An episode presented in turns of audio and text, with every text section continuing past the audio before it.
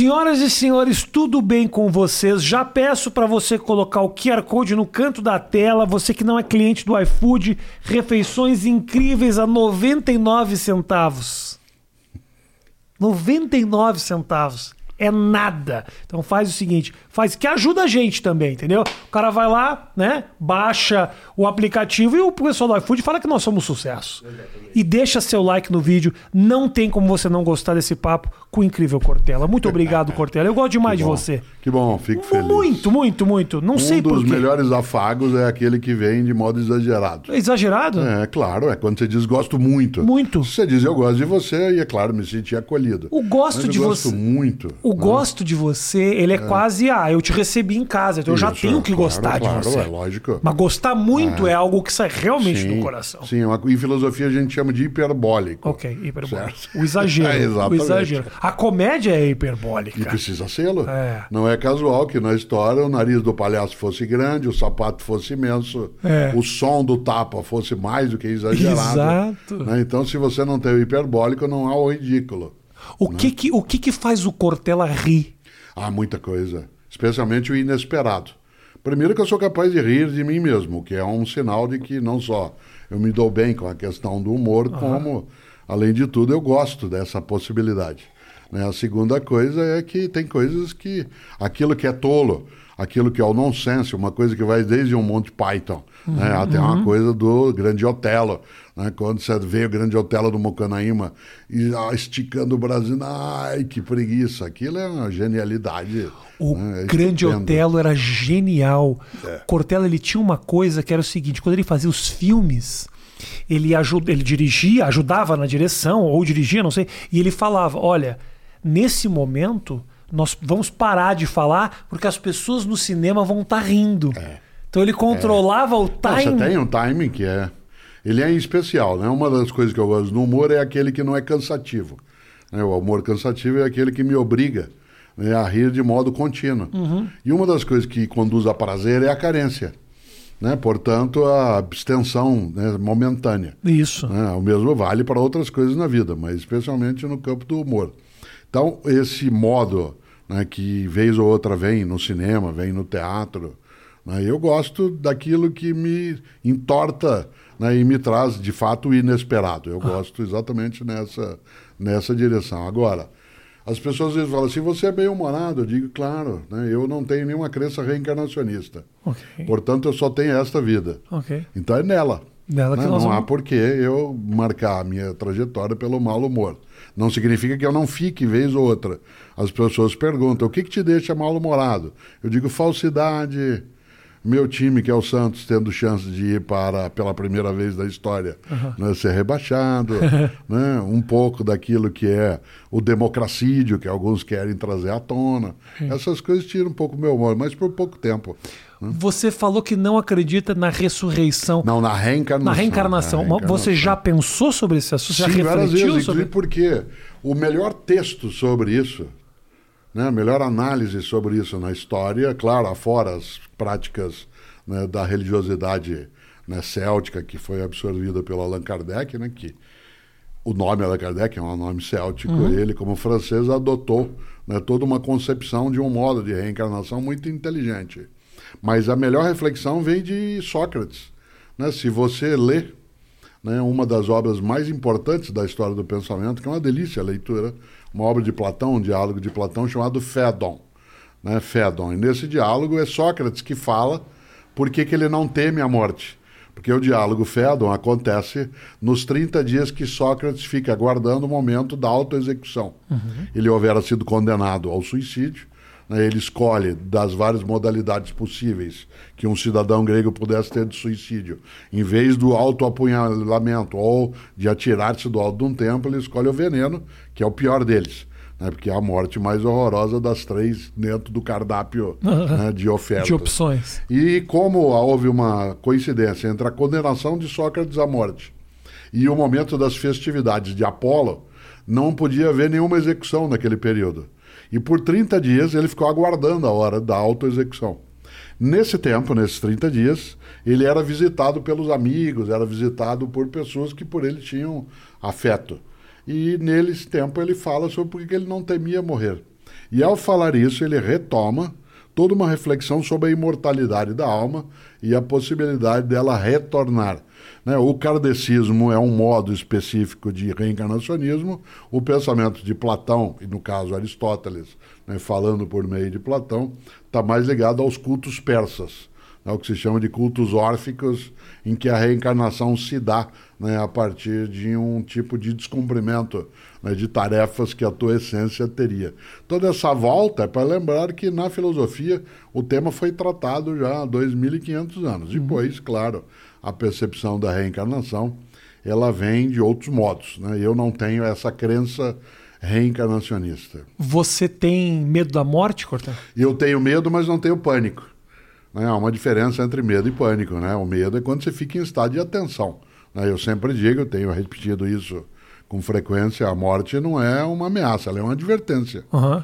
É, ela diz, você mortal sendo, cuide-se para não desperdiçar aquilo que você tem, porque cessa. Sim, né? sim. E nesse sentido, o medo, sim, o medo é algo que é absolutamente importante que se tenha de qualquer coisa. Eu tenho medo de cair, tenho medo né, de perder a saúde. Medo de cair tenho... mesmo? Claro, é. Eu operei o joelho direito, coloquei prótese, é, e portanto eu preciso.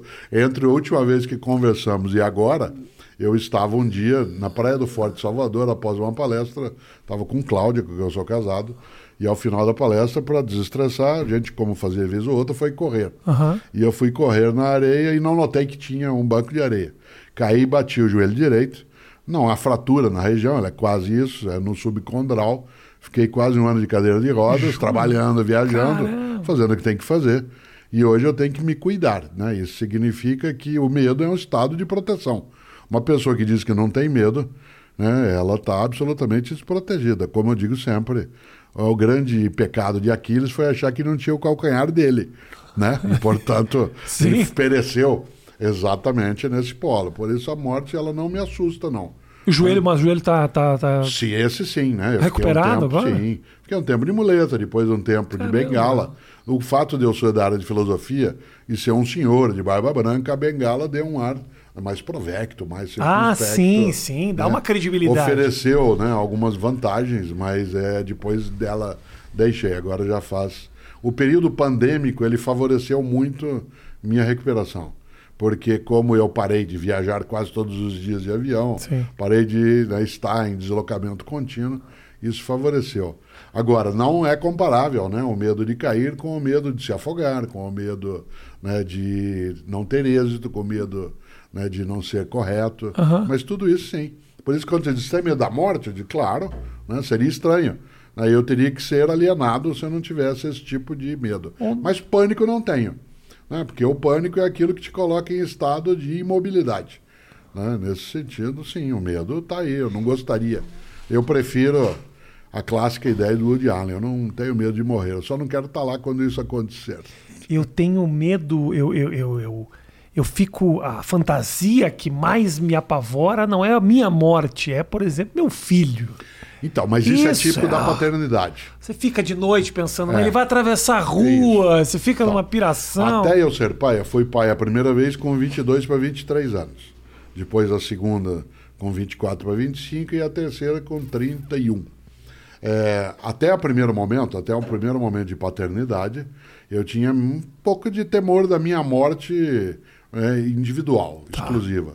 No momento em que eu tenho sobre outra pessoa a tarefa do cuidado, A e responsabilidade. essa tarefa do cuidado, ela é movida a um afeto imenso, porque é entendido como não outro de mim, mas uma forma desdobrada de uma possibilidade minha. Continuação, uma continuação. É, evidentemente que eu não conheço ninguém em sã consciência que após ter sido mãe ou pai, ou ter de cuidar de alguém, mesmo que não seja de geração biológica, não tenha estado em, entrado em estado de tensão né, com essa situação. Uhum. A frase eu prefiro morrer no teu lugar, eu dou a minha vida, ela não é uma frase vazia. Ela Não. tem um sentido, sentido expressivo.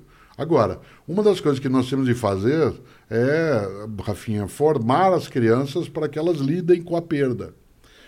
Né? Nós não podemos fazer com as crianças aquilo que, de uma certa maneira, o mundo hoje digital, ele dá a ideia de que você pode ter ou uma second life, no sentido de usar uma expressão de um né, um modo antigo dentro do mundo digital. É. E segundo, de que você pode resetar as coisas.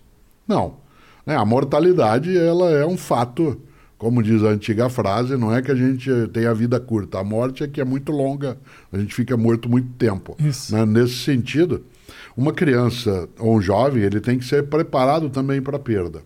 Um dos equívocos dos tempos mais recentes é que, em nome de poupar uma criança dela passar por algum tipo de desconforto psicológico, ela acaba sendo iludida em relação à vida. Né? Então, de repente, autoestima é diferente de auto-engano. né? Induzir alguém a auto-engano é algo muito perigoso. Se eu quero que minha filha ou filho, como é o meu caso, ou filhos e filha, ou meus netos e netas, que eles sejam capazes de ter com a vida uma relação né, muito mais persistente, eles têm sim de ser preparados para aquilo que é a perda. A perda da prova, a perda do afeto, a perda do amor, a perda de uma pessoa. Né? E, portanto, é necessário que não se sequestre de alguém seus lutos. Sim. Porque se sequestrar as possibilidades de luto da pessoa, ela não consegue lidar né, com essa condição. Então, é, é preciso cautela. Mas é, uma, é, uma, é um equilíbrio difícil, né, Cortella, de você.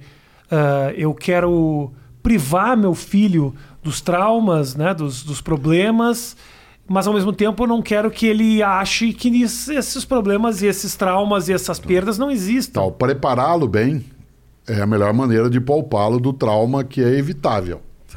Existem traumas que são inevitáveis. Né? No meu escritório na cidade de São Paulo sempre teve uma frase, e agora numa biblioteca, porque agora eu não estou mais no escritório que você já esteve. Agora Sim. na minha biblioteca, onde Jura? eu fico, faço Abandonou as coisas. abandonou o escritório? Não, ao contrário, continuo escrevendo, fazendo, mas num local que é o Tá. meu local de livros. Tinha lá uma frase, continua, que é aqui só admitimos o erro inédito. Aham. Né, Aqui só admitimos o erro inédito, significa que né, a possibilidade do desastre ela é uma possibilidade, ela não é uma obrigatoriedade. Sim. né? Por isso eu tenho que me preparar para esse tipo de circunstância. É claro que é difícil né, você dizer, mas eu gostaria de poupar né, minha criança de um sofrimento. Mas existe um modo, não que você o induza ou a induza a sofrer né, para que ela aprenda. Não é o aprendizado pela dor. Sim. É que ela precisa estar preparada e estar em estado de atenção para aquilo que pode ser prejudicial. Né? É um lema. Eu aprendi esse lema lendo um dia um livro que eu imagino que eu não gostaria e que eu adorei, eu odiei durante três anos por preconceito, né? uma leitura da biografia né, da grande, da especial Jane Fonda. Ela tem um livro, que é a história dela, chamado Minha Vida Até Aqui que é magnífico, magnífico. Eu fiquei absolutamente irritado né, com a minha tolice de ter postergado tanto tempo a leitura. E ela foi casada com Ted Turner. Sim. Que é o né? cara criador da Isso, CNN. Exatamente. E ele usava né, um lema de vida que eu acabei adotando como meu, que eu partilho com os filhos e filhas, com netos e netas. Ele dizia: deseje o melhor e prepare-se para o pior. Deseje o melhor. No campo do desejo, da tua intenção, você tem que ter o melhor como referência. Mas como estado de atenção e ao mesmo tempo de cautela, você tem que contar com a possibilidade do pior. Então, deseje o melhor, prepare-se para o pior, faz com que uma criança, ela primeiro não seja iludida, né? Como a gente brinca, a vida né, não é só festivais, gritou o Caetano um dia né, dentro de um deles. Né? E segundo, como a gente brinca no Paraná, da onde eu sou, mundo de poeta não tem pernilongo, né? não tem mosquito, não tem muriçoca. Né? E, claro, existe. Então, não é que você induzirá alguém ao sofrimento de modo proposital. Né? Não é assim, valeu a experiência. Isso, isso. Né? Ao contrário, né? nós estamos aprendendo muito neste tempo, mas isso não significa que por isso o tempo é bom, porque ele gera aprendizado. Porque o custo né, que vem junto, ele é desnecessário. Então, né, alguém pode, em sã consciência, eh, ser capaz de induzir alguém né, à ferida, ao machucado, para que ela perceba. Não há necessidade, né? Você pode ensinar. E nisso, desculpe, há uma diferença. Né? Eu sou pai, sou descendente de italiano com espanhol, portanto sou latino, além de brasileira. Mas tenho né, dois netos que são alemães também. Também porque há outros modos de ser humano, além Sim. de italianos e brasileiros. e uma coisa que eu notei, a mãe germânica, por exemplo, ela adverte. Né, a mãe brasileira, a mãe latina, ela vaticina, ela ameaça. Tá. Por exemplo, eu vi várias vezes, né, dentro da cultura germânica, né, a mãe dizendo assim: cuidado que você pode cair. E me peguei algumas vezes, como bom latino, dizendo: você vai cair daí. Entendi. Uma joga praga, a outra orienta. Ora, esse tipo de percepção, né, ele precisa ser lidado também nesse campo. Isto é, você vai cair daí, não retira da pessoa a autonomia da queda. Sim. Né? O Abujara dizia isso: a vida é tua, estrague-a como quiser. Mas se você puder lidar de maneira a apenas advertir, mais do que ameaçar, né? Você vai repetir de ano. É. Você vai dançar nessa. Isso vai ser um horror. Quase é um vaticínio. Né? E nesse sentido, não tem necessidade. Né? Parece um pouco teu conterrâneo, mas de alegrete, o Mário Quintana. Em 86, quando você era criança, ele lançou Dez um anos, livro. eu tinha dez anos. Dez anos, né? Ele Dez lançou um livro de poemas chamado Baú de Espantos. O título é genial. Isso me dá uma raiva imensa, porque eu não pensei num livro com esse título. Né? E Baú de Espantos. São os dois livros que te deram da Jamie Fonda, da Jane Fonda Não, Jenny Fonda e do... me deu chateação comigo, pela minha Pelo tolice. preconceito, pelo preconceito. É, em relação a título, título sim, claro. Mari Quintana com Baú de Espantos. Melhor que isso, só o Pedro Nava, o mineiro, lá de Juiz de Fora, com Baú de Ossos, Baú. que é um livro de memória. Tá bom. Né, que é um livro, ele é um memorialista estupendo, além de médico também muito bom.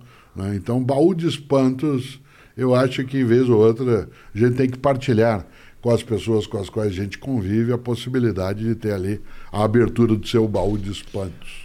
Você está falando da questão da biografia e de o que deixaram essas figuras, né? Você pensa, Cortella, no possível legado que você deixa? Claro, eu no outro dia me perguntava numa conversa né, se eu projetei né, na minha carreira, no sentido de ser alguém que entrou para a docência, foi para a filosofia e que um dia eu imaginaria que poderia até me tornar pop. Né? Afinal de contas, Você ser pop. muito pop. Ser pop com filosofia É. é algo que até poderia se imaginar que poderia sê-lo de algum modo, mas como professor, né, era uma coisa um pouco estranha. E eu disse o seguinte: nunca eu projetei, coloquei como um plano programado né, de atividades. É, o que eu fiz é, foi colocar para mim um, um princípio de que eu deveria ser o melhor naquilo que eu fizesse, não melhor do que você, Entendi. mas o meu melhor. Entendi. Isto é, o melhor Cortella na docência, na família, teria que vir à tona. Nesse sentido, né, quando se imagina que eu quero deixar um legado, eu gosto. Eu tenho um livro que eu aprecio muito, com um título, esse eu gostei, né, do título que eu mesmo dei, que é Viver em Paz para Morrer em Paz. Muito melhor que baú de ossos. Eita, não, Muito é, melhor. Vou não. te dar esse. Melhor, melhor é ler- Paulo Bonfim, que tem um livro chamado Colecionador de Minutos. É. Pá, É bom esse também. Colecionador de Minutos. Não, qual era o só. primeiro? Qual era que era do Mário Quintana? O Mário Quintana era muito bom. Calma aí. Qual que era? Não é o colecionador de ossos. Qual é que é o de Do antes? quê? Baú de espantos? Baú de espantos é muito bom. É, não, baú de espantos é coisa Esse de é bom, gênio. esse é bom. Coisa de gênio. né? E o grande Mário Quintana, que aliás foi meu grande inspirador em várias coisas. Três dos meus livros foram inspirados nele, porque ele lançou em 1973, e aí você não tinha nascido. Não. Eu estava no primeiro ano da universidade, fazendo filosofia. Ele lançou um livro que eram as colunas dele né, no jornal que ele publicava em Porto Alegre. E o livro se chama Caderno H que é sobre filosofia do cotidiano. E aí eu acabei um dia fazendo. Aí voltando ao teu ponto Sim. anterior, né? Penso eu no legado, no livro Viver em Paz para Morrer em Paz, eu tenho um subtítulo no livro que é Se você não existisse, que falta faria? que é uma coisa a não deve ser pensada. Infelizmente eu penso nisso um pouco demais. Pois é. Não deve ser pensado em excesso, tem que ser pensado com moderação, jamais após beber alguma coisa, nunca em estado de tristeza, mas deve ser pensado vez ou outra. E eu sempre digo que se eu não existisse, eu quero fazer falta. né? Eu quero fazer falta. Esse é o meu legado. Eu quero que no dia que eu me for, que diga assim, poxa, o Cortella faz falta, ele podia estar aqui com a gente, nessa situação, nessa circunstância, como professor, como pai, como marido, como cidadão, como profissional, como amigo. Então, esse é o sentido. Boa. O Mário Quintana, que nós citamos, citamos, mandou escrever no túmulo dele, eu não estou aqui. Né? Eu não estou aqui. Isso aparece, eu cito isso nesse livro, Sim. Viver em Paz para Morrer em Paz, porque ele morreu Mário Quintana, na mesma semana que o Ayrton Senna, né? Morreu no dia 5 de maio Ah, de não lembrava 1994. disso. Eu não O Senna morreu domingo e o Quintana na quinta-feira. Né? E claro, Ofuscou um pouco a morte do Mário Quintana. Exatamente. É uma pessoa que seria mais. Né? Eu pego uma pessoa que eu lembro muito com grande energia. A gente falava de reencarnacionismo, né? ou de a questão da transmigração de alma, ou o que for. Uma pessoa admirável, que eu tenho uma admiração imensa, é Chico Xavier. Chico Xavier morreu em 2002, no dia que nós ganhamos o Penta. Certo? E eu sempre digo que talvez ele tenha não escolhido fazê-lo, mas ele não criou obstáculo a que assim fosse, internamente, naquilo que é a agonia, né, a luta para continuar vivo, porque uma pessoa tão discreta na existência dele, tão suave né, naquilo que ele fez, que seria até imaginável que ele não fosse tão bem lembrado como ele deveria ser. Sim. Né, Eu não sou, como disse, reencarnacionista, mas tenho uma admiração imensa né, pelo Chico Xavier. Alguém que passou a vida lidando com a maior dificuldade nossa, que é a morte. É. né, E o fez de forma é, partilhante. Por isso, ter morrido no dia né, da nossa conquista de Penta, do Penta, é de fato ganhar né, a possibilidade de fazer falta. Chico Xavier faz falta, Mari Quintana faz falta. Várias vezes eu encontrei, quando ia a Porto Alegre, Mari Quintana andando ali na Rua dos Andrados, ali na Rua, do, né, na rua da Praia, ele caminhando, né, sempre, às vezes com a sua bengala, ele que morou tanto tempo ali, Ele morava praça. naquele prédio da Casa de Cultura, não morava? A Casa de Cultura foi criada onde ele morava, ali É. era um hotel. Exato. Existe outra Casa de Ah, Cultura um agora. hotel, hotel. Era um hotel, se transformou num shopping Isso. center mais popular, mas era um hotel, um hotel chamado Majestic. Exato. né? E ele, sim, dali ele fez muitas coisas, inclusive o quarto dele foi preservado com algumas das coisas e depois levaram para outro espaço. E eu admiro tanto né, as ideias de Mário Quintana, porque ele foi capaz né, de ter uma existência na qual ele faz falta. Então, ele faz falta não só porque ele era um poeta, mas porque ele fez traduções magníficas de outros idiomas de obras que a gente, sem ele, nós não teríamos tanto encantamento. né? Então, há pessoas, porque ele era tradutor também, né? há pessoas que são imprescindíveis. A clássica frase do Brecht, né, ela se aplica muito de verdade a algumas pessoas. O Mário Quintana é uma delas. Poxa, esse papo todo me faz muito pensar sobre essa questão realmente do o- o legado, né? Eu fico. Porque, inevitavelmente, comunicadores, a gente toca a vida das pessoas de alguma forma. Não tenha dúvida de que você deve receber muita mensagem de gente que fala: eu estava num dia ruim, aí eu ouvi um vídeo teu e isso mudou. Isso marca a vida dessa pessoa. E a gente, como, filósofo, num caso comediante, a gente. Sim. Eu me sinto envaidecido quando eu sinto que eu melhorei de alguma forma a vida de alguém. Como eu repito constantemente, com certeza já piorei também a vida de muita Claro, gente. eu também, eu sou professor. Eu piorei a vida. 47 anos de docência, por vários momentos eu encontro pessoas que dizem: um dia você falou uma coisa que mudou a minha vida. E eu fico pensando nessa hora, sem descartar o elogio, naquilo que eu não disse, deveria ter falado, Aham. e em coisas que disse que não deveria tê-lo feito. Isso. Né? Claro, evidentemente. Uma das sinais de inteligência é o arrependimento. Nós somos provavelmente o único animal que é capaz de trazer-se do passado que fez para agora e olhar-se, sentir-se tolo. A frase eu não devia ter falado, ou eu devia ter respondido, ou como é que eu deixei ela fazer isso comigo, ou ele fazer isso comigo, isso é absolutamente no campo da nossa historicidade consciente. né? É impossível que eu consiga viver sem pensar-me. Né? A ideia de consciência, para imaginar alguém como você que vive também em palco, né? é você estando no palco, estar sentado na plateia se olhando Sim. né, vendo seu próprio desempenho. né? Esse distanciamento, algumas pessoas bloqueiam, outras são capazes de rever-se, né? olhar aquilo que conseguiram fazer e seguir com um aprendizado. Mas que, sem dúvida, né, deixar o legado é algo que pode ser feito por algo que se torna, para uma pessoa que se torna importante, ou pode ser apenas, né, você produz um impacto como aquele que atirou no John Lennon, né? em dezembro de 1980, né? e fez, fez por quê? Para ser notado. Há outras formas de ser notado. Você pode ser notado por aquilo que fez e que espalhou vida, protegeu afetos, impediu desertificações né, das capacidades. e pode ser notado né, por algumas pessoas que estão à tua volta, te admiram pela tua maldade. Assim? Né, aquilo que é admiração do horror.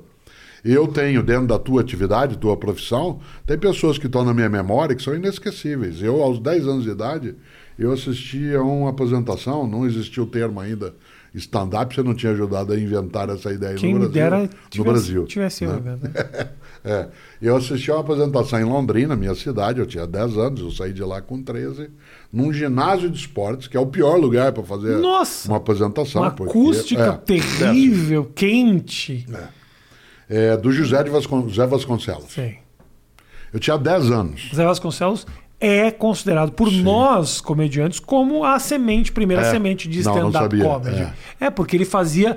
Ele já fazia uma coisa mais one-man show. Isso, Porque ele sempre. É. tinha os áudios, ele falava. Mas era, era, eram histórias que não eram piadas. Eram histórias. Onde está José Vasconcelos? Em mim.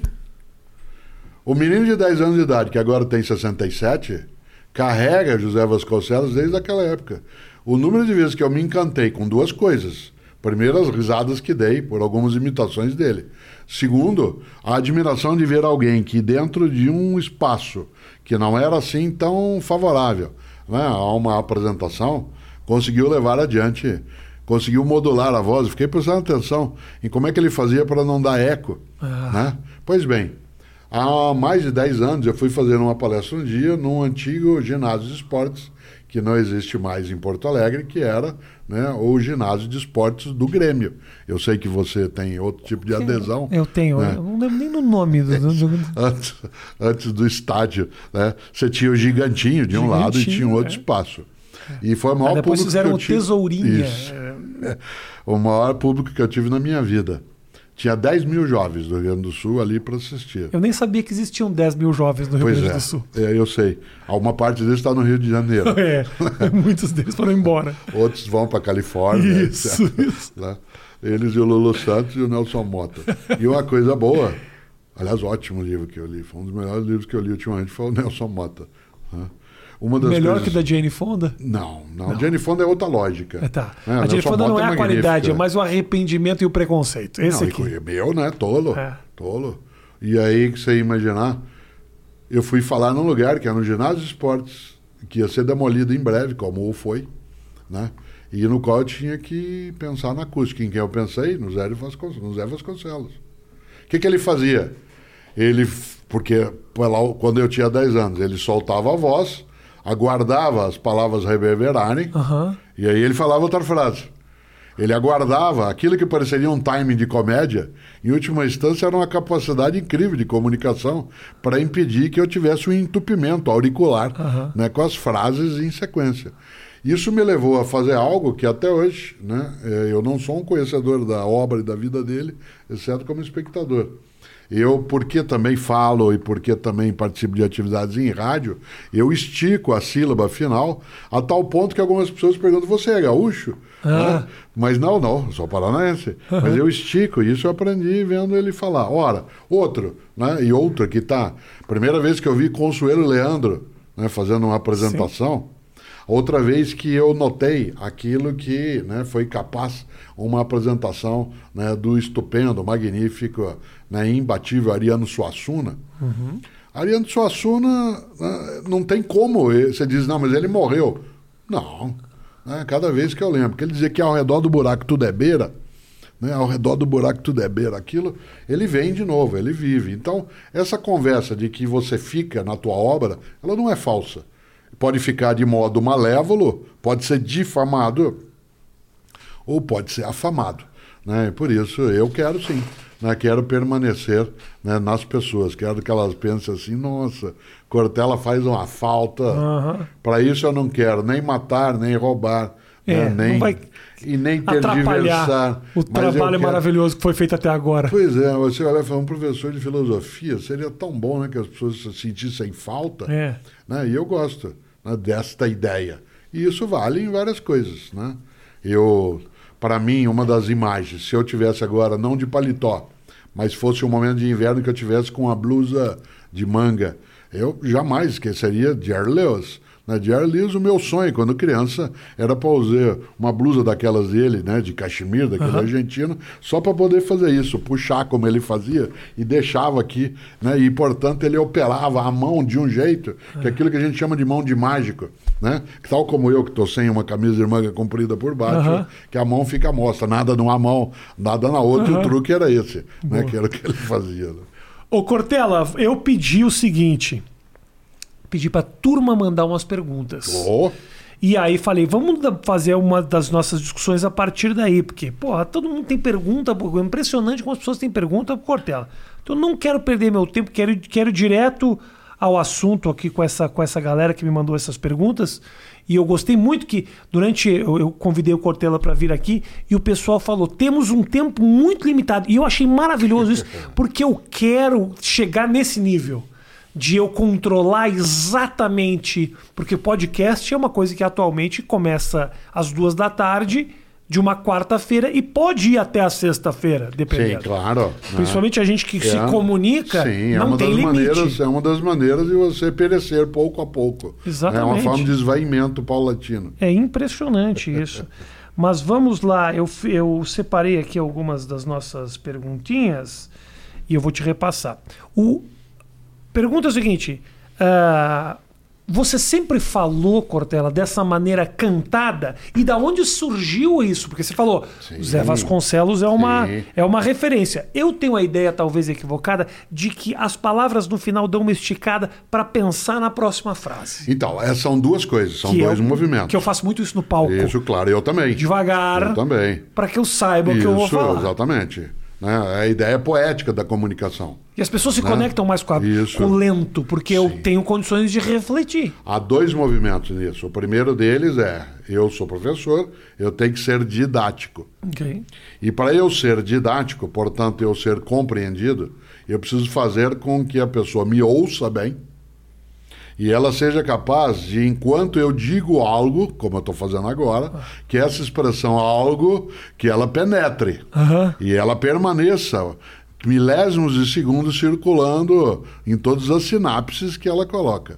Se eu digo em todas as sinapses, ela não entende, mas se eu digo em todas as sinapses, É, valorizando. isso, eu consigo que ela absorva e me dá tempo de dar o passo seguinte no meu raciocínio.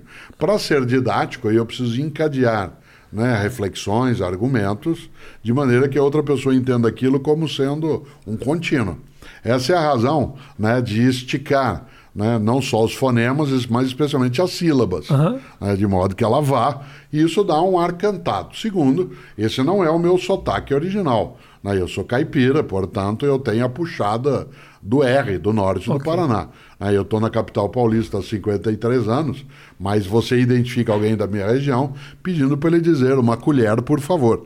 Né, que não sairá desse modo. Se original, sairia uma colher, por favor. É. né? Então, a uma colher, por favor, ela já permite esse tipo de A identificação. leitura, né? O sotaque caipira, ele é um sotaque que pode ser usado mesmo, ele tem o seu encanto, né, sua beleza. Mas na minha atividade, né, é preciso que, especialmente por fazer palestra, gravar coisas também, fazer rádio e TV, eu preciso ter um modo de comunicação, não que ele seja mais neutro em termos de expressão vocálica, mas que ele seja menos manchado pela origem específica.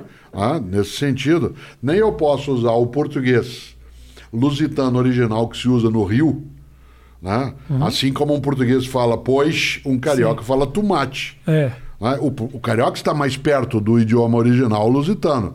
Né? Eu, em São Paulo, estou mais distanciado. né? Eu estou mais italianado Mais no modo. italianado, Pois bem, seria. dando esse passo aí que você pediu.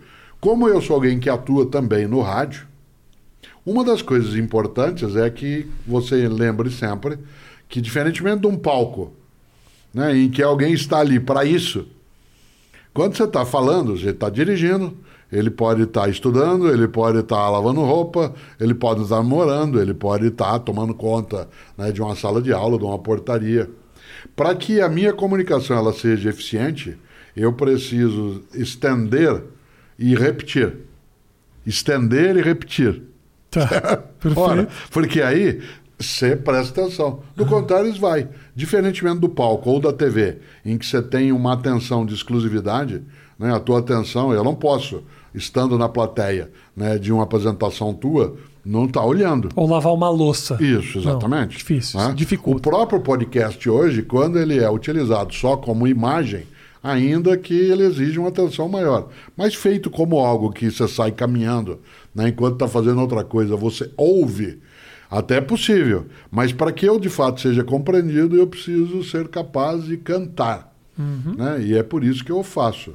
Aí as pessoas dizem, mas você usa um sotaque falso. Falei, não, eu uso um sotaque conveniente. É o teu sotaque. Aquilo que eu desejo. É um sotaque. Ele não é o meu o tempo todo, esse modo como eu estou. Se eu estivesse Mas agora. é com- algo criado por você Sim, mesmo. Tanto que no campo do humor, né, há comediantes que me imitam né, e gostam de fazê-lo. E o que, que você acha disso? Eu acho ótimo, porque sempre é uma homenagem. Você não imita alguém, você imita alguém porque ele é ridículo e, portanto, boçal, ou pelo outro lado. Eu prefiro olhar pelo outro lado, certo?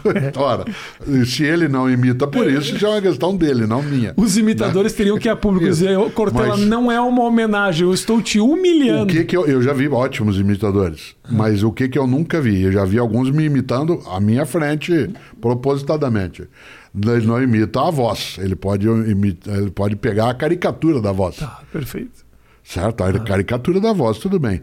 O imitador, e eu conheço um ou dois, né, que imita a voz, é porque o cara captura a alma. Aí é outra coisa. Né? Esse ultrapassou e muito. E você sabe que há muitos comediantes que são capazes de. Né? Você não reconhece. Outra coisa é a cari- caricatura. A caricatura, como a imitação, ela é sempre gostosa, porque aquele é um dos modos como as pessoas te veem. Né?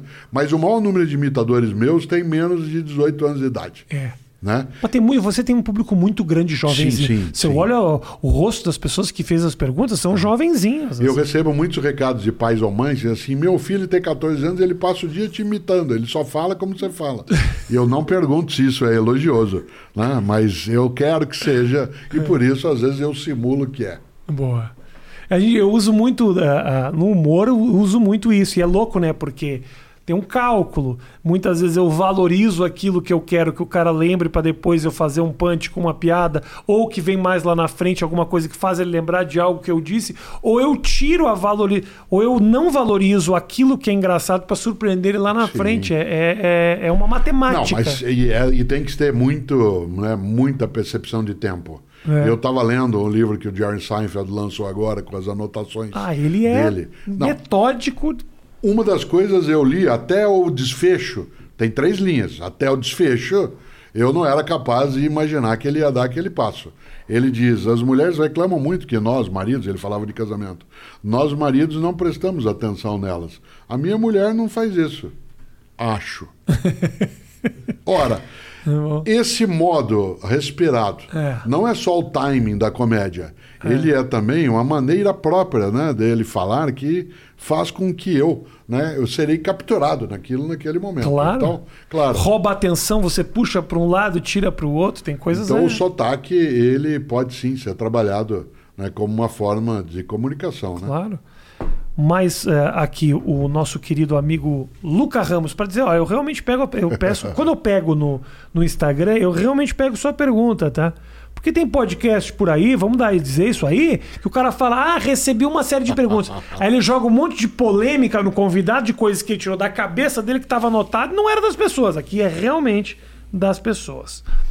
Existe intelectual burro ou isso é apenas uma falha de caráter?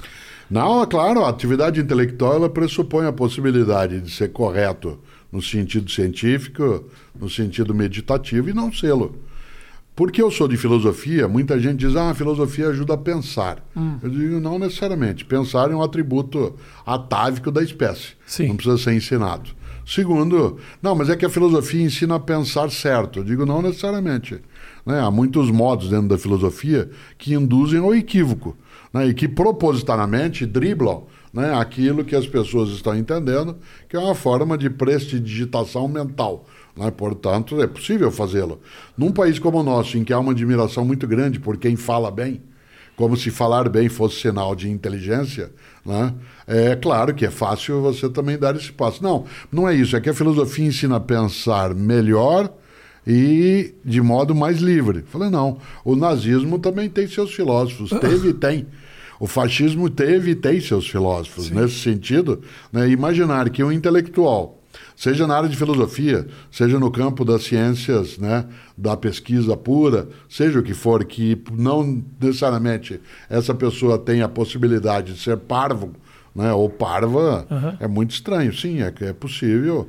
Eu, em vários momentos da minha atividade, quando eu olho para trás e vejo alguns tempos ou me ouço né, em algumas situações daquilo que falava, né, o mundo digital favoreceu muito a gente poder se ouvir de novo. Os registros Diz, são Nossa, como lá, é que né?" eu dei esse passo ou esse, esse caminho, né? Ele não deveria ter, olhando alguns momentos, ah, situações em que, né? Eu nunca me esqueço de uma circunstância que jamais eu repeti, falta, claro, ali de experiência, depois de muito tempo, em que para especificar numa conversa numa sala o que era uma coisa fofa, porque eu estava dando exemplo de coisas que você não consegue entender intelectualmente. Ou você tem o experimento, por exemplo, eu não consigo ensinar para você o gosto de uma laranja, Tá. certo? Você dirá, não, mas é parecido com o quê? É, é. certo? Ou tem a experiência empírica, né, concreta, e aí é uma redundância, mas é necessário, ou não tem como. E eu fui explicar o que, que é uma coisa fofa. Né? Ou você faz o gesto, ou você entrega, mas o gesto não especifica. E ao fazê-lo, eu segurei no braço de uma pessoa que estava à minha frente. Por exemplo, né, você, você tem um braço fofo. Pega na barriga da pessoa. Isso. Você é fofo. Mas foi absoluta. Era a primeira pessoa que estava na minha frente. Uhum. Não, não havia nenhuma intenção. Aquilo produziu nela um desconforto tão grande. Era alguém com quem eu tinha, na pessoa. Né? Porque eu não tinha notado que ela tinha mais obesidade até né, do que ela admitia para ela mesma, ou para ele mesmo, no caso. Ah, né? E aquilo ofendeu a pessoa. como se você claro, tivesse dizendo- Aquilo a ofendeu. Aquilo, da minha parte, foi uma desatenção. Né? Eu não ter prestado atenção. Porque você poderia dizer assim: eu não notei que você era gordo. o que é pior ainda. Né? E eu falei sem pensar. Falei, então não faça isso. Então, é claro que um intelectual pode sim cometer disparates, né? pode ser capaz de coisas que não deve na prática né? e na escrita. Agora, já que você entrou nesse exemplo especificamente, eu acho que esse exemplo quer dizer mais do que isso. Isso acontece geralmente na comunicação em todos os cantos. Você fala algo sem a intenção da ofensa, aquilo. Eu já ofensa, eu já entrei no modo, Sim. no modo cortela de, Sim. de verbalizar. Ofensa. ofensa isso, isso. e essa pessoa, você não tem um intuito de ofender, essa pessoa se ofende. Como é que você faz para controlar isso? Porque, por exemplo, você não é culpado dessa pessoa ter os seus traumas, de ela ter sua vivência, de ela, de ela, eh, de ela absorver aquela informação de maneira que a agrida. Você não tem responsabilidade sobre isso, sobre nenhuma no teu, na- na- no teu gesto. eu não Isso tenho. acontece geralmente na comunicação. Quando eu faço um comentário, uma piada, uma conversa no casal que briga, eu não quis dizer isso. Aí daqui a pouco essa pessoa se ofende porque ela tem né, um background, ela tem, uma, eh, ela tem informações que faz com que ela assuma uma interpretação. E eu sou obrigado agora a abraçar essa responsabilidade e Não, me mas você, desculpa. você que se comunica, e eu também, em público. Ah. Portanto, é diferente de uma conversa. Mas acontece nas conversas Acontece, também. claro, também. Mas na conversa você normalmente consegue refazer, porque você vai ter uma convivência com a pessoa, Sim. em tese que você vai né, re- reatar, né, juntar os caquinhos Sim. e colá-los outra vez. É, você não tem que se subordinar a isso, mas tem que levar em conta. Eu tenho de levar em conta, eu não tenho que me subordinar, eu não tenho que me calar, né, eu não preciso silenciar aquilo que eu vou fazer, mas eu preciso levar em conta que eu posso estar eh, mexendo com suscetibilidades que, embora eu não seja responsável por ela ser daquele modo, eu posso machucá-la. Mas isso- Se eu puder evitar fazer isso, né, há coisas que não estão na minha consciência. Quando eu vou falar sobre um tema determinado, quando eu vou escrever sobre um assunto que eu sei que ele tem arestas, Uhum. eu tenho que redobrar meu cuidado. Cê- mas aí eu te pergunto, Cortella, desculpa te interromper. Isso não acaba te tolindo, te não, cerceando? não me torna mais criativo. Eu Ok. lembrar algo, é, o que eu vou falar é aquilo que se chama de argumento de autoridade por causa da idade. Tá bom. Não tem a ver. né? Você não vivenciou né? Você pegou uma parceria, nasceu durante a ditadura militar Nasci. empresarial no Brasil Isso. e não pegou a censura daquele momento. Não. Pois Governamental, não. É. Não. A censura que foi feita naquele momento, ela não impediu a criatividade. Sim. Se você observar a expressão musical, a expressão do teatro, a expressão né, daquilo que é a comunicação, ela teve que encontrar outros caminhos nos quais ela redobrou a inteligência. Sim. Haja vista que nós somos capazes né, de rememorar algumas das peças de teatro, algumas das novelas que foram produzidas naquele momento. Não que a censura ajude a criatividade, ela obriga mais do que ajudar.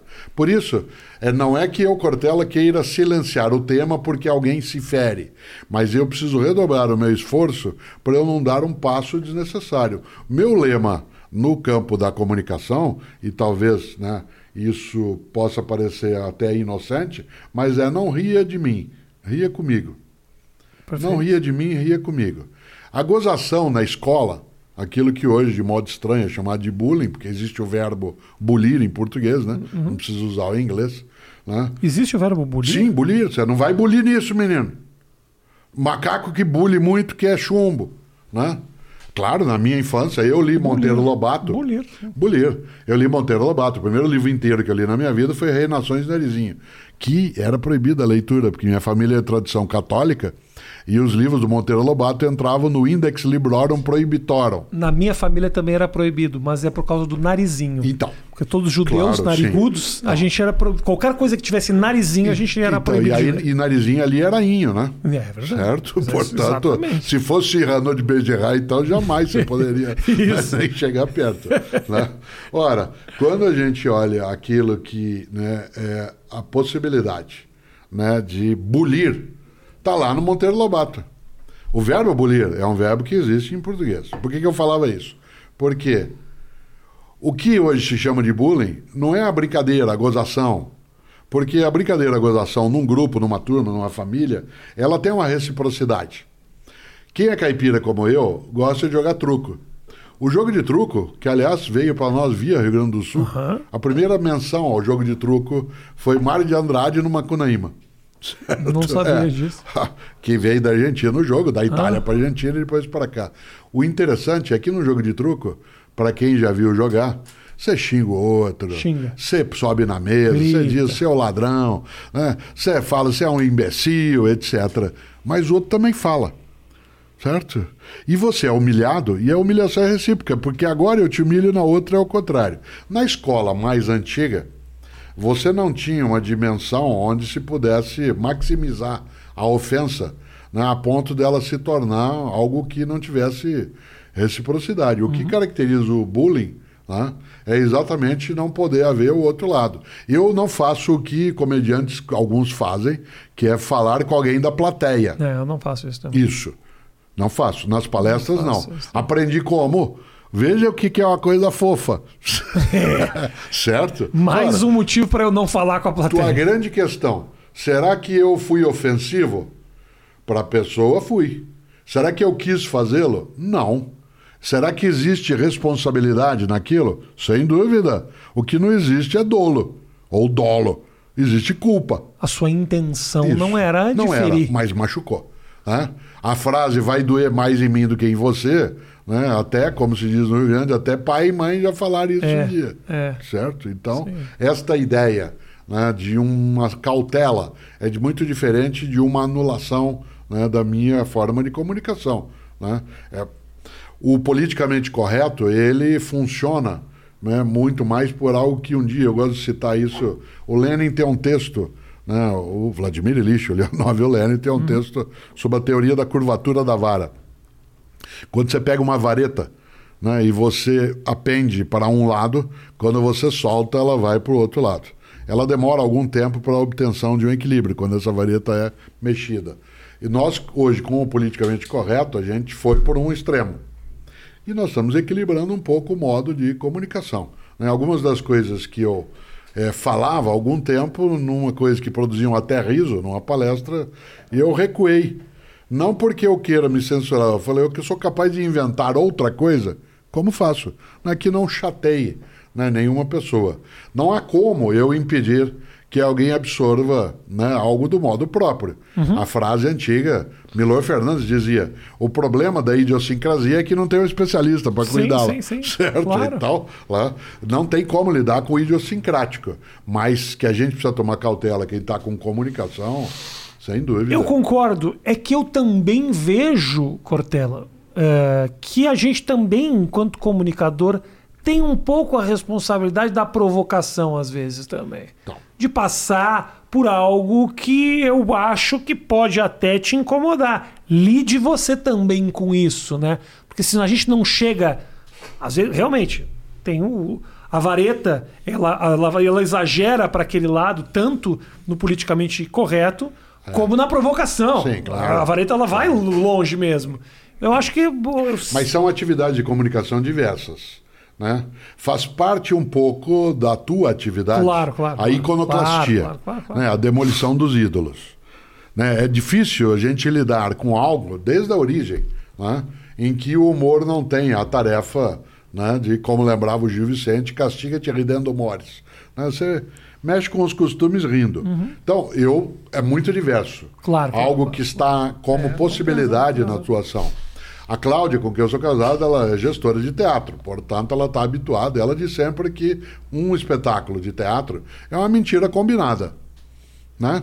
Eu vou para lá como espectador, sabendo que ali as coisas parecerão verdadeiras, e você que está no palco faz a mesma coisa. Certo? Sim. Quando você conta uma das tuas histórias no teu espetáculo, né, daquilo que aconteceu na tua casa, com a tua mulher, com o teu filho, com a ex-mulher, com o ex-filho, seja lá o que for, nenhum de nós ali imagina que aquilo é 100% É. coincidente. Hoje em dia nós estamos vivendo um momento muito complicado, porque porque muitas vezes não é só aquele que me assiste ali na minha frente. A às vezes essa informação sai daquele lugar e printa Claro. no jornal. Isso. E aí é um lugar que não estou num ambiente de desconstrução que é o palco. É. Eu tô printado na página da revista Veja. Aí realmente até eu mesmo às vezes leio e falo que absurdo esse negócio. Exatamente. É.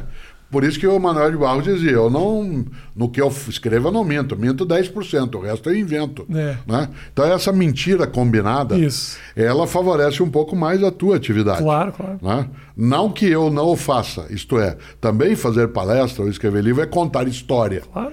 né? É contar história, mas essa história ela tem, ela não tem tanta intenção de produzir o desconforto Sim. que o humor pode Humor. fazer. né? Se você, por exemplo, no Quilo que Faço, ou outros homens e mulheres que fazem a mesma atividade, eles não incomodassem, Uhum. né? ficaria. né? Eu sou capaz de fazer uma palestra inteirinha durante anos sem usar palavrão algum. E sou capaz de bater palma para o meu amigo Clóvis de Barros Filho, com quem você já conversou, Aham. que coloca o palavrão de um modo inacreditável. né? Eu sou capaz de ser politicamente incorreto contra o politicamente correto, como o Pondé faz em vários momentos. né? E sou capaz de, usando a elegância do carnal com quem você já conversou, né? dar um passo em que ele é de um sarcasmo É. brutal. Eu posso dar esses passos. É uma questão de escolha. Espera-se, espera-se de alguém como Clóvis uma sinceridade e uma autenticidade que se o palavrão não vier, a gente se chateia. certo? Portanto, né, é diferente o modo né, de presença. como diz o meu o meu porteiro, que o meu porteiro o porteiro é, o meu porteiro é muito criativo. É o Ocimar. O Ocimar, ele ele quem vem aqui ele tem uma atividade, o Ocimar, que é receber o nome da visita e repassar para o morador. Que é uma atividade que ele não domina. Ele ouve o que ele quer e ele fala o que ele bem entende. O dia chegou o, o, o Clóvis de Barros e aí ele toca para mim aqui e fala: Rafael, tá subindo o Clausibar. E aí eu fiquei Magnífico. falando, chamando o Clóvis de Barros de Clausibar para os Você sabe que eu- duas horas de conversa. Meu sobrenome Cortella, ele induz em várias regiões do Brasil se chamar de Portela. Sim. Certo? E mais do que isso, meu nome Mário Sérgio, pouca gente me chama de Mário Sérgio, mas às vezes na apresentação diz Mauro César, Mauro Serra. né? ou Marcelo. Mauro César É. Portela. Nessa história do sobrenome. Marcelo Portela. Meu pai, que já faleceu, ele era diretor de banco quando ele faleceu. E uma das coisas que ele fazia era, nos anos 1970, viajar pelo Brasil abrindo agência de banco. Abrir agência de banco nos anos 1970 era um evento na cidade. Vinha prefeito, vinha o bispo, vinha o padre, era um evento, tinha palanque. Né? E meu pai um dia foi inaugurar uma agência, era a tarefa dele, inaugurar uma agência no interior né, de Minas Gerais. Ah, E o prefeito da cidade, conhecido pela sua dificuldade né, em é, lembrar coisas e pela capacidade de falar asneiras, ele disse né, ao seu assessor: não vamos esquecer do nome do homem. Aí falar: o nome do homem é Antônio Cortella. Antônio Cortella, não vai errar o nome dele. É igual aquela escola de samba do Rio, mas é com C. Evidentemente que o prefeito abriu, temos o prazer aqui de receber o doutor Antônio Cangueira, certo? E durante muitos anos na minha família, muitos anos da minha família, nós brincávamos de com cangueira, né? cangueira. Ora, quando vem o Clóvis e ele ganha esse nome germânico, né? isso é uma coisa, inclusive porque ele tem, né? Aquele padrão, como eu digo, o Clóvis é vulcano encarnado. né? Então, aquele modo. Ele, sem dúvida, essa tradução né, que o Simar faz é uma coisa que tem apreciação. Né? Eu sou professor, como eu disse muitas vezes, faz 47 anos que eu me deparo com todos os tipos de, de nomes. nomes. Qual foi o nome mais absurdo? Filonésia, Filonésia. que é um nome que faz sentido, no sentido greco-latino, Ah. né? mas é um nome no de cotidiano, poucas vezes. Um outro nome que eu estranhei, a sonoridade é correta, mas a escrita não, claro que isso se devia né, ao escrivão, era Celso, com S e C cedilha. certo? É, isso na sala. É claro que você tem outros nomes também no dia a dia, mas Filonésia Filonésia é, é o pai, que é o Filomeno, e a mãe milionésima. Isso, seria. claro. É. Né? Por isso que. Geralmente o brasileiro ele faz assim, ele junta muito o nome do pai o do- com a mãe, ele gosta muito disso. Pega o Jair com a Carolina, fala Jarolina. Isso, claro. É. Né? Agora, a docência, ela leva a gente a se treinar para você poder ler um nome que não é usual né? e trazê-lo para dentro como simpatia. Isso. Porque, do contrário, você marca. É. Como professores usualmente fazem chamada, né? se você não tiver uma atenção muito forte ao modo como pronuncia o nome, ou se você no momento fizer um esgar, né? isso, claro, traz dificuldade. No Brasil, a gente se comunica muito com o olhar e com o rosto. Esse momento da pandemia, quando nós tivemos de passar a usar máscaras, Sim. ainda bem, em larga escala, uma das coisas que ela trouxe, a máscara, é, e eu não ia falar disso, não é por isso que eu estou de máscara, mas fiquei fora daqui. Não, não. né? É que nós nos prestamos atenção, o modo brasileiro de falar, você não sabe agora, claro, evidentemente, todas as minhas expressões. E não é que eu estou mostrando a língua para você, até poderia fazê-lo, Ah. né, mas não é essa a questão. Nós temos um modo de aproximação em que a gente quer a simpatia, o acolhimento, a receptividade. Nós temos temor ao confronto. Isso é usual. Aquilo que um dia se disse que nós éramos um povo cordial, o texto lá do Sérgio Buarque de Holanda, que é outra análise, é uma sacanagem dizer que ele disse isso, é porque estava no outro contexto, mas a máscara dificultou isso. Porque nós falamos um pouco mais devagar, Uhum. Porque enquanto eu falo, eu vou olhando no teu olho, no teu rosto, para ver como é que você está reagindo. Sim, para poder entender. Porque senão, na metade da frase, eu digo assim, não foi bem isso que eu quis dizer, Aham, certo? sim. De máscara não tem como. É. Por isso aumentou o confronto nos tempos mais recentes. Não- Porque a máscara, Interessante isso. a máscara ela esconde um pouco a minha Aham. possibilidade de recuar a tempo. Aham, aham. É verdade, é Então, verdade. É isso. Você vê que a filosofia é capaz né, de trazer algumas coisas para o circuito que a gente nem sempre observa. Sim. Né? Porque, Convívio, porque né? você fica prestando atenção. Grande Cortella, para a gente fechar o nosso papo, uma última pergunta aqui que me foi enviada. Eu achei uma pergunta interessante. Parece imbecil. Pode ser considerada imbecil ou profunda. Aí é a sua escolha. Acho que nenhuma pergunta é imbe- tão imbecil que não possa ser profunda e nenhuma pergunta é tão profunda que não possa ser imbecil. Eu já comecei a filosofar. Essa era uma pergunta? Não, não, não. não. É isso que você fez? Não, não, não. porque eu Foi ia apenas- responder. foi apenas uma reflexão. Dentro dos teus pontos de escolha, eu já ia escolher. Não. Aqui, ó, ele pergunta: Como encontrar propósito em meio a um universo vasto demais para você ter importância? Uma das coisas mais importantes. Como é que o cara sai respondendo? É, a gente- não ouvi a pergunta.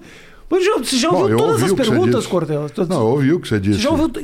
Ninguém te faz mais nenhuma pergunta surpreenda. outro dia me perguntaram por que, que os kamikazes usavam capacete. Certo? É verdade. É. Ou por que que antes de dar a injeção letal na, na, na, na pena de morte, por que que antes passa um algodãozinho? Protocolo. Protocolo é Um algodãozinho decisivo na na, agulha vida. pra- pra é, exatamente. Para a pessoa não pegar nenhuma infecção. né? Uma das piadas que se contava nos anos 1970, quando o ditador espanhol Francisco Franco né, ainda imperava, ele que foi capaz de tantos horrores na Espanha, é que quando ele estava já em estado já de agonia, no ponto terminal, um dos médicos sugeriu que a ele se desse morfina. E o médico particular disse, jamais, eu não quero que ele fique dependente disso, né? Então, esta lógica é do protocolo, né? é do protocolo. E aí você pergunta, como encontrar propósito em meio ao caótico? Isso. Né? Ou aquilo que parece sem sentido, aquilo que é o nojo absoluto, como diria Sartre, Perfeito. ou nada contínuo do Alberto Camus. Né? A gente precisa lembrar que no universo, antes de eu ser, nada existia como eu e quando eu deixar de ser, nada o será. Isso significa que eu sou único. Uma das formas do arranjo da vida nesse universo sou eu. Portanto, a vida se arranjou de um modo único. Agora, eu sou único, mas eu não sou o único. Tá, perfeito. Não há ninguém como eu, não houve e não haverá, mas não sou só eu que sou. Há outros eus. Isso significa que o meu propósito maior nesse universo, em que se imaginaria, em que né, não há sentido aparente, é a construção do sentido. Não há um propósito dado. A menos que seja no campo da fé religiosa, a menos que seja no campo do dogma, não há um propósito que aqui está e diz vá, faça isso. O que existe é a necessidade de você edificar, construir né, esse propósito. Por isso, meu propósito, né, eu quero que eu faça falta. Esse é Perfeito. o meu propósito. Agora, eu poderia fazê-lo sendo maldoso, malévolo, poderia fazê-lo de modo é, egoísta. Eu não quero assim. né? Eu quero ser bem lembrado. né? Eu quero ser afamado, como eu disse antes, e não difamado. Por quê? Vaidade minha. Perfeito. Se algo acontecer, saiba que por mim será sempre muito bem lembrado, Cortella. Se é que de alguma maneira isso te deixa ah, feliz. A gente sempre tem de receber com afago os afagos que nos são dados. E é claro, sendo você uma pessoa que eu admiro em várias coisas, obrigado. é claro que a gente retorna. Mas, como diria Machado de Assis, espere eu falecer. Por uma razão, dizia ele, está morto, podemos elogiá-lo à vontade. Talvez eu não eu espere, talvez eu vá até antes, Cortella. Meu colesterol elevado, esse não, não, não fica achando você que eu vou muito longe, não. Que quando você menos espera, eu tenho que agilizar, fazer tudo que eu puder agora, porque eu não sei até quando eu duro. Não, não sei, essa não é uma reflexão que tenha todo o meu alcance. Isto é, é, a ideia do Carpe Diem, do aproveite o momento, a frase do Horácio lá nas odes, Carpe Diem quer dizer, não deixe de aproveitar o agora, Sim. não viva só o agora. Eu vou dar um ar intelectual à minha Por frase favor. final e citar Agostinho de Hipona, né? Santo Agostinho, dizem católicos, ortodoxos e anglicanos. Ele dizia: Nós só vivemos o presente. Só. Só que há três tipos de presente.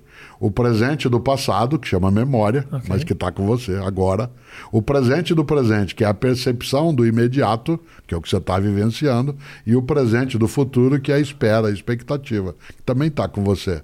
Mas você só vive o presente. Por isso, não abrevie teu presente. Isso é muito bonito, cara.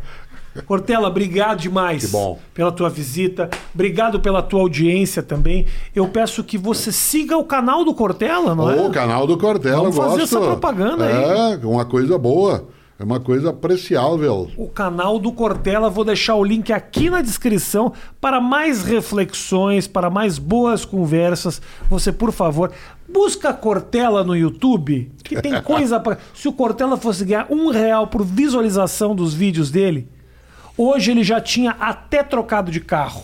Eu não dirijo, não tenho carteira de motorista. Então nem para isso serve. Então Não. não acesse os vídeos do Cortella que não servem para absolutamente nada. Chegou a minha comida do iFood. Se você não pediu o seu rango ainda, QR Code no canto da tela. Clientes novos com rango a 99 centavos. Um beijo grande para você. Até a próxima. Obrigado, Cortella. Abraço. Prazer. Tchau, tchau.